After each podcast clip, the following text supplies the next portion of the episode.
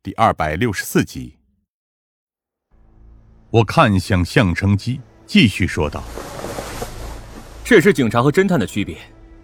出色的侦探可以完全做到在各种各样的线索之中来去自如，抽丝剥茧的找出自己想要的部分，而警察则必须更完美的排查出这些因素，才能找出症结。”向成基点了点头。看来张警官确实名不虚传，我现在知道为什么省局这边会如此的看好你。我下意识的愣了一下，看好我？总有一天你会成为我们当中的佼佼者。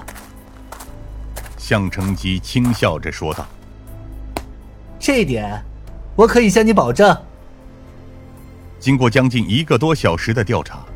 我们差不多确定了凶手是在这里和李正通过类似约定的方式见面，然后在两人会面的过程中，因为某些原因，凶手直接杀害了李正，并且直接将李正的尸体给扔进了下水道中。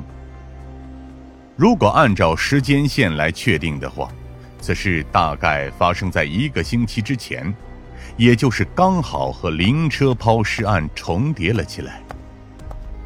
如果巧合都能达到完美重叠的话，那就不可能是巧合。疯子皱了皱眉。我这就去省局那边申请并案调查，顺便把这家伙带回去。孙武早就已经困得不行了，不过比起困顿，他更多的还是煎熬和为难。毕竟李正的死对他的打击是各种意义上的。尤其是当我们没有办法找到那五十万的时候，向成基则依旧在关注着城中村那边。从这里的北边拐弯出去的话，可以迅速通过公路前往河滩地带，继而进入北区。而且这条路极其隐蔽，一般人也很少出没。我皱了皱眉。你的意思是，凶手很有可能是通过这条路？来进行抛尸作案的，有可能。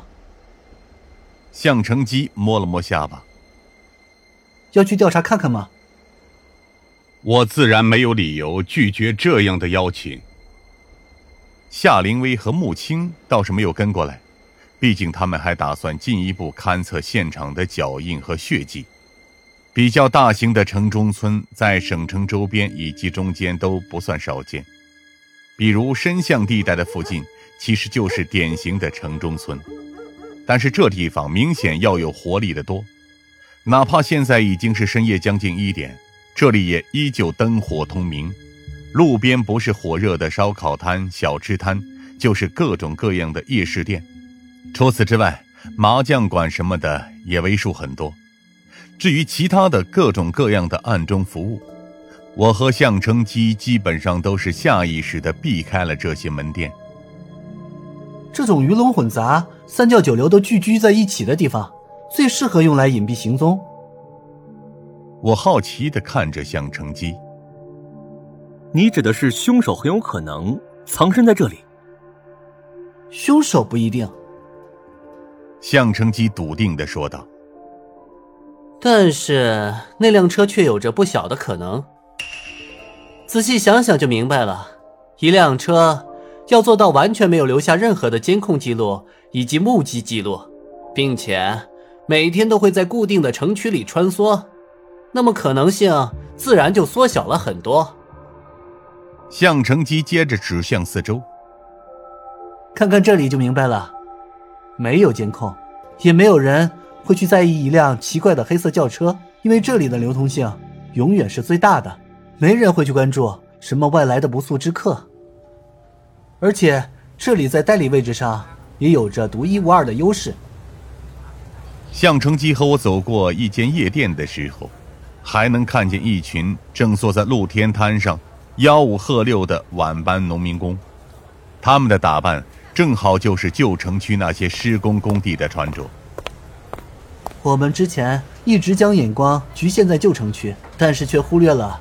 这是一座省城，包括这些地方，其实本身也是城市的一部分。要找车的话，我们下意识去的地方自然是废品回收厂。不过这里的厂倒是寒酸了不少。看店的也是一个身材肥胖、满脸横肉的中年男人。当我们找到他的时候，他正带着满身的油污修理一台废弃的发动机。黑色的轿车。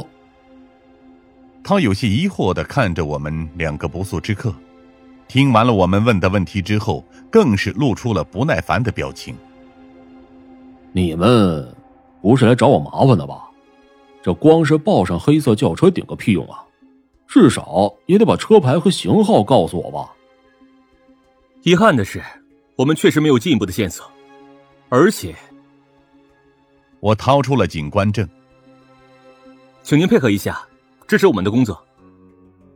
店主愣了一下，盯着警官证看了好久，才畏畏缩缩的放下了手里的扳手，惶恐不安的看着我们。